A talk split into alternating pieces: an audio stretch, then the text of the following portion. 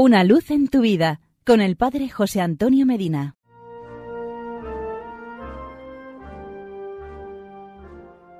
Queridos amigos y hermanos, son aleccionadores algunos episodios de la vida de Santo Tomás Moro, el intrépido canciller de Enrique VIII, quien terminó sus días decapitado luego de permanecer varios meses preso por haberse negado a jurar el acta de supremacía del rey sobre la iglesia anglicana.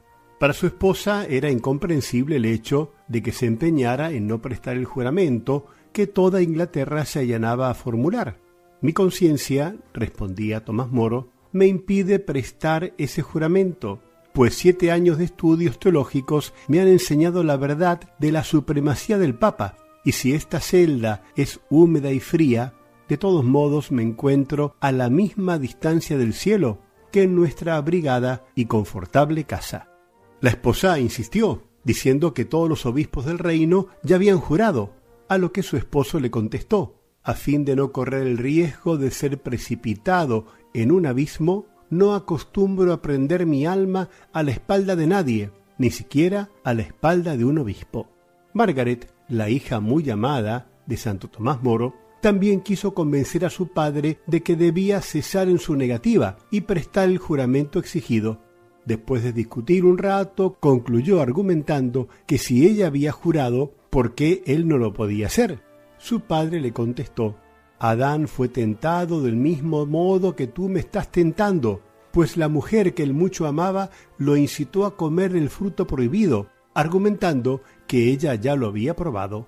William, el yerno de Tomás Moro, cuenta que su esposa Margaret consiguió, después de muchos trámites e insistentes pedidos, que le permitieran visitar a su padre, cuando ya hacía muchos meses de su prisión en la Torre de Londres, y que cuando lo estaba visitando en su celda, los dos vieron por la ventana a los monjes cartujos que eran llevados para ser destripados vivos y luego ahorcados por haberse negado a jurar la dicha acta de supremacía. También oyeron cómo los monjes marchaban al lugar del suplicio rezando y cantando. Mira, hija mía, cómo esos padres benditos marchan al cadalso con la misma alegría que los novios a su boda. Dios ha tenido en cuenta la constante y larga vida de esos monjes transcurrida en ásperas y dolorosas penitencias, y para que no sigan sufriendo más en este valle de lágrimas, los lleva actualmente al gozo de contemplar su divinidad. Por el contrario, tu mentecato padre no ha sido hallado digno a los ojos de Dios de ir tan pronto a la felicidad eterna y me deja aquí, en este mundo, para que aún siga penando en esta cárcel.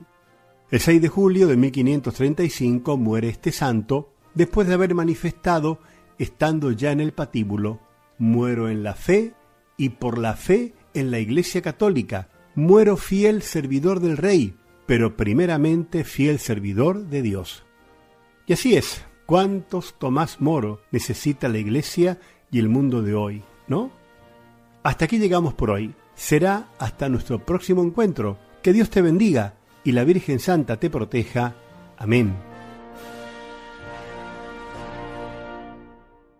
Una luz en tu vida con el Padre José Antonio Medina.